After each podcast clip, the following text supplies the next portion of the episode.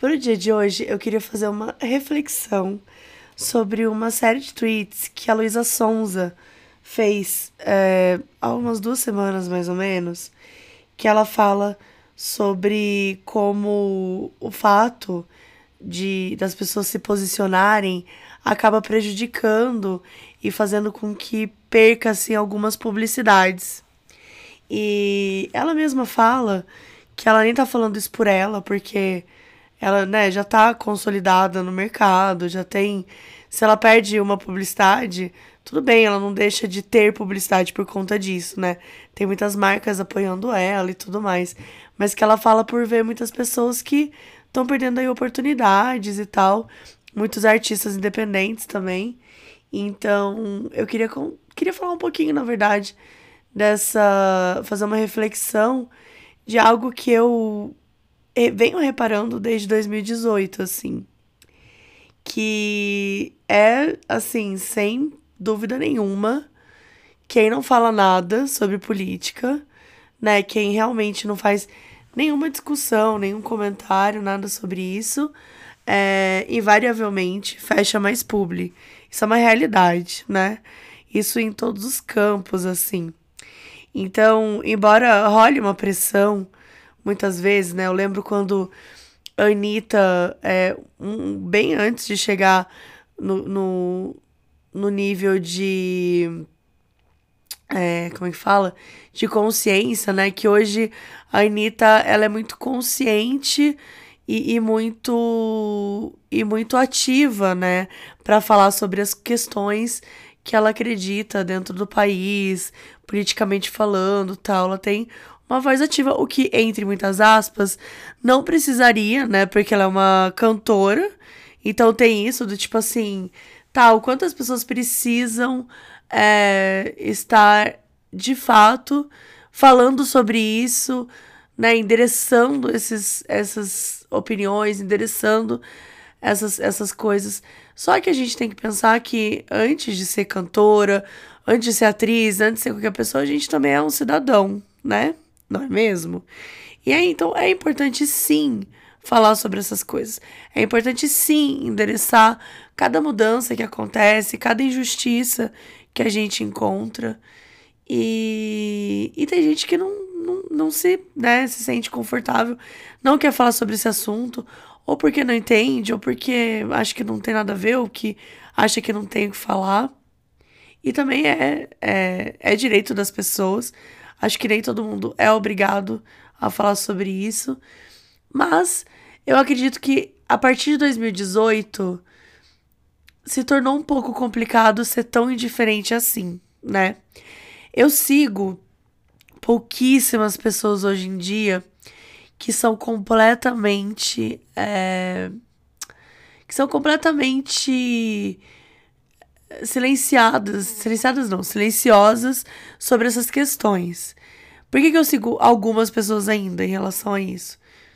Porque todo mundo tem seus podres, né, gente? Eu também gosto de seguir gente que, se você for olhar ali, não vale muita coisa, não. Mas a gente gosta de seguir, gosta de ver as coisas e tá tudo bem.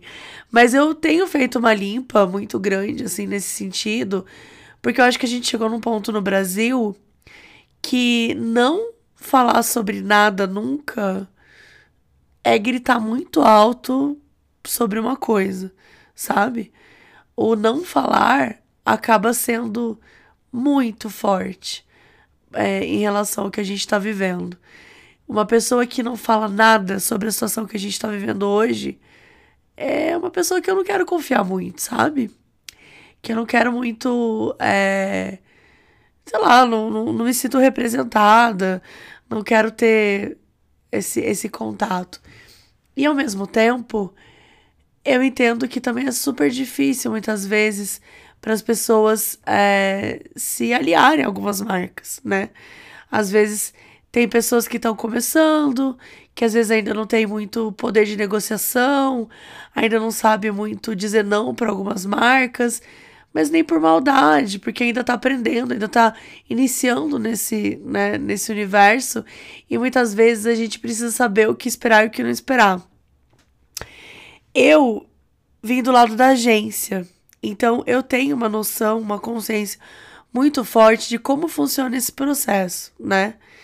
E eu já recusei muita coisa de marcas que eu não considerava interessante por ter um posicionamento político. Não que marcas tenham posicionamento político, entende? Mas assim, ao mesmo tempo tem, né? Pessoas que representam essas marcas, pessoas que estão ligadas a essas marcas, ou então se essa marca acaba fazendo propaganda com pessoas que são completamente, na minha opinião, né, estúpidas. Então eu presto bastante atenção nisso e procuro me policiar, né, para sempre me relacionar com marcas que, que têm os mesmos princípios que os meus, que validem as coisas que eu sinto, que eu acredito. Mas, de novo, eu não preciso, entre muitas aspas, no sentido de que eu crio conteúdos hoje e eu produzo de forma que para garantir o meu sustento, para que eu possa é, recusar ou não uma marca quando ela vem até mim, né? Então, eu lembro durante a pandemia, teve uma marca que ofereceu uma grana super alta, assim. E, tipo, não tinha nada a ver com os meus valores, com o que eu acreditava. E também não fazia tanto sentido pro, pra minha própria audiência, porque tem isso também. Não adianta ter os mesmos valores que os meus, fazer super sentido para mim, se pra audiência não faz, sabe? Se na hora que você postar, ninguém vai se importar, ninguém vai engajar, não vai ter, né, fit. Então, são muitas variantes que você tem que olhar pra, pra, na hora de decidir com quais marcas que vai fechar. Mas, de certa forma, eu tenho feito um exercício para marcas e para pessoas desde 2018. Acho que até assim, na vida pessoal mesmo, né? Na vida pessoal, no trabalho é, e marcas e tal, não significa, nossa, você não se relaciona de jeito nenhum com uma pessoa que pensa diferente de você. Não, eu tô brincando. Eu me relaciono sim, óbvio. É, faz parte da vida e sempre vai fazer parte da vida. E até algum nível eu vou respeitar. Eu digo até algum nível, porque obviamente existem. É, existem algumas é, questões que não tem como respeitar. Sabe? Não tem como. Questões que vão ferir não só meus princípios, mas vão ferir ou atacar diretamente grupos que eu estou inserida ou que outras pessoas na sociedade estão inseridas, a mim não me serve, né? Isso não é o tipo de coisa que eu quero para mim. E não quero estar é, tá próxima, não quero me relacionar, não quero nada. Então, é um exercício delicado esse, assim, de fazer. Porque, de certa forma, é, quando eu saí da agência, foi assustador para mim, né?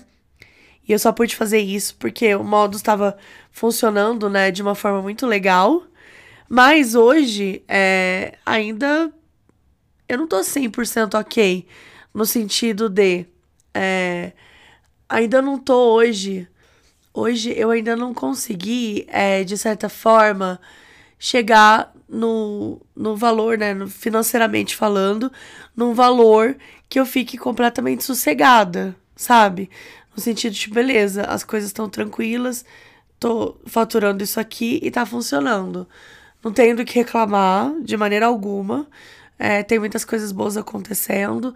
Eu sinto que eu tô evoluindo e crescendo nesse mercado, mas eu ainda não cheguei lá, ainda não cheguei na situação confortável. Então, também houve um exercício do meu lado de compreender, né, a dificuldade para alguns mesmo de conseguir é, fechar só com marcas que tem super fit com eles, né? Não tô falando de marcas que, que, que ferem é, os princípios, como, sabe, marcas completamente esdrúxulas, mas eu digo, às vezes isso, assim, às vezes fechar com uma marca que não tem nada a ver com você, mas é uma marca boa, é uma marca boa, tipo, que todo mundo conhece, e aí fechar porque aquilo vai te dar um, um valor, né? Vai te dar um, um dinheiro que vai te segurar ali. É, eu, obviamente, sou, sou contra, não, não faria isso, mas acho que eu comecei a exercer um pouco de, de empatia até, de compreender, né? Que, que às vezes o caminho tá mais complicado, né? Hoje eu tenho o podcast Modus Operandi, que é uma plataforma grande, então ela me possibilita continuar é, tá forte, assim, né? Sendo colocada como uma apresentadora de um podcast que é grande no Brasil. Então, óbvio que isso é, eu tô sendo. É, como eu digo, eu tô sendo beneficiada com essa plataforma, com esse espaço e tudo mais, mas é, nem todo mundo tá dessa forma, né? Às vezes a pessoa tá começando, às vezes a pessoa tá ali galgando os primeiros né, começo, iniciando ali o processo dela mesmo, essa virada aí de chave para um criador de conteúdo ou exclusivamente criador de conteúdo. Então é difícil, é bastante difícil. E, e é bastante difícil que algumas pessoas, ainda que estão nesse início, sejam prejudicadas por conta do, do seu viés político, né? Das bandeiras que elas levantam. Então, acho que é importante também é, de quem consome é, olhar para isso, sabe? Valorizar aquelas pessoas. Se tem muita gente ali na linha de frente, falando o que pensa, compartilhando, trazendo essas informações, pode ter certeza que essa pessoa está tá sendo prejudicada em muitas coisas. E ela está deixando de ganhar muito dinheiro por conta disso.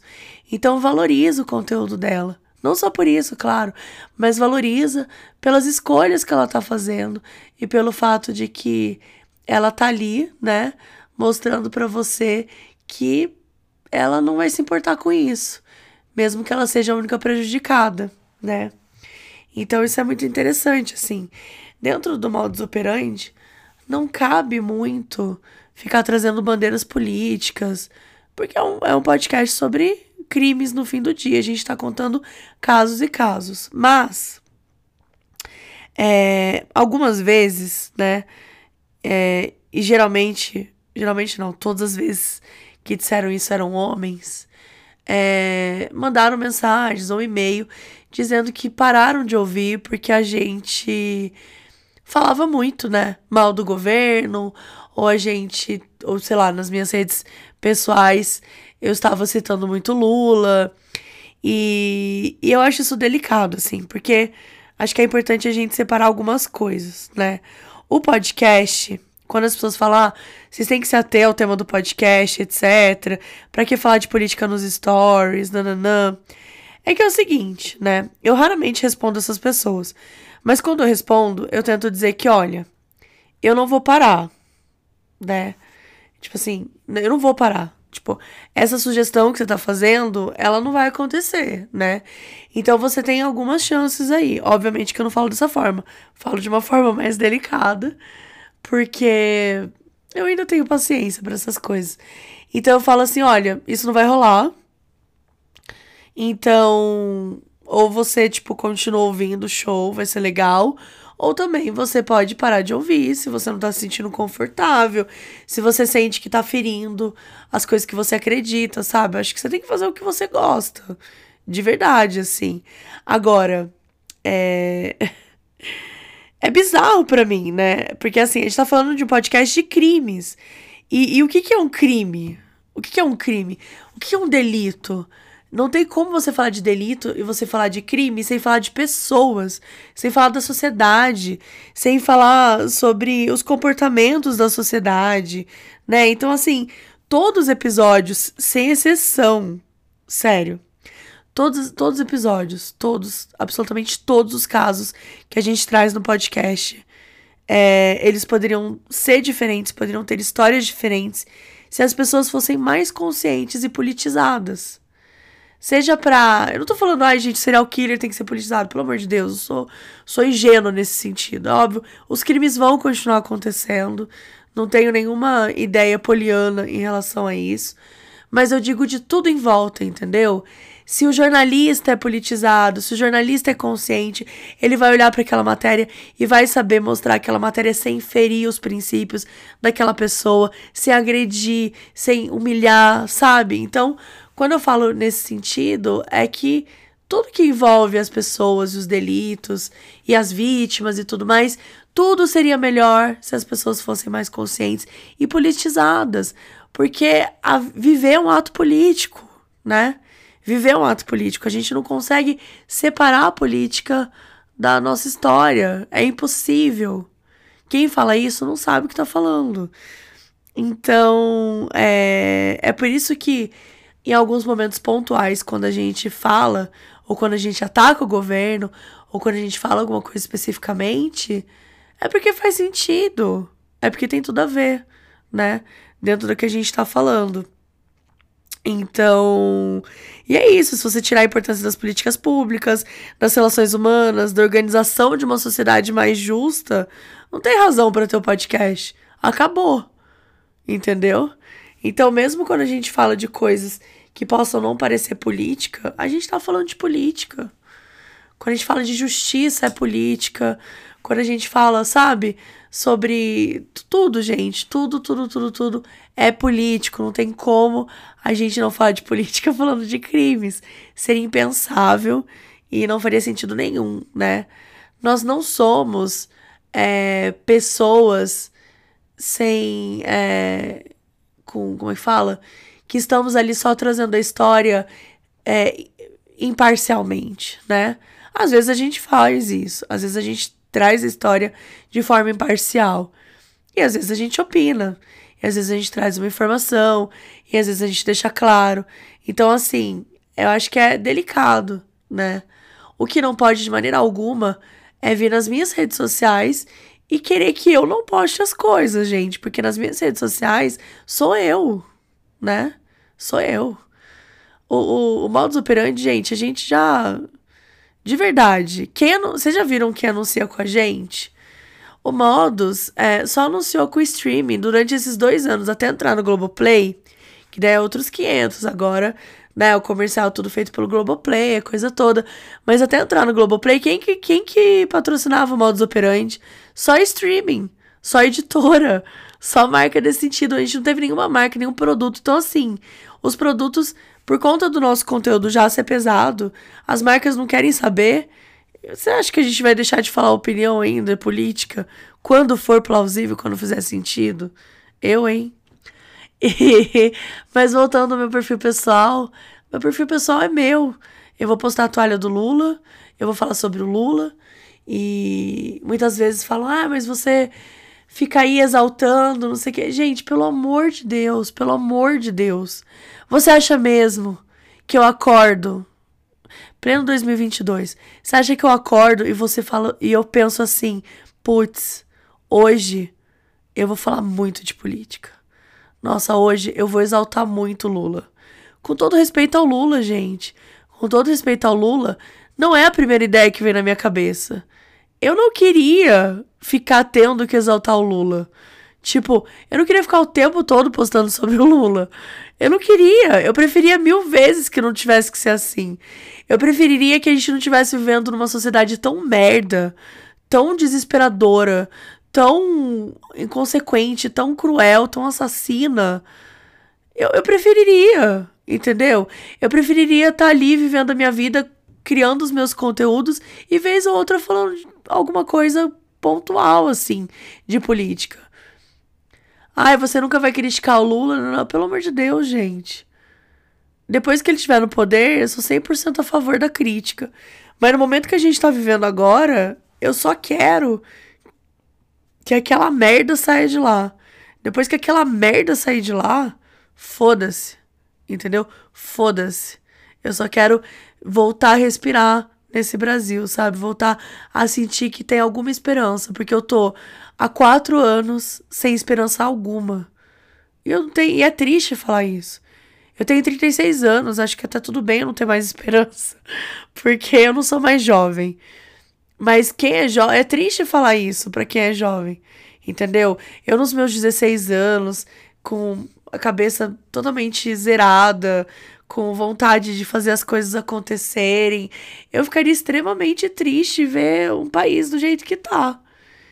Então, eu faço tudo que eu faço muito pelo porque eu quero que ele fique melhor, né?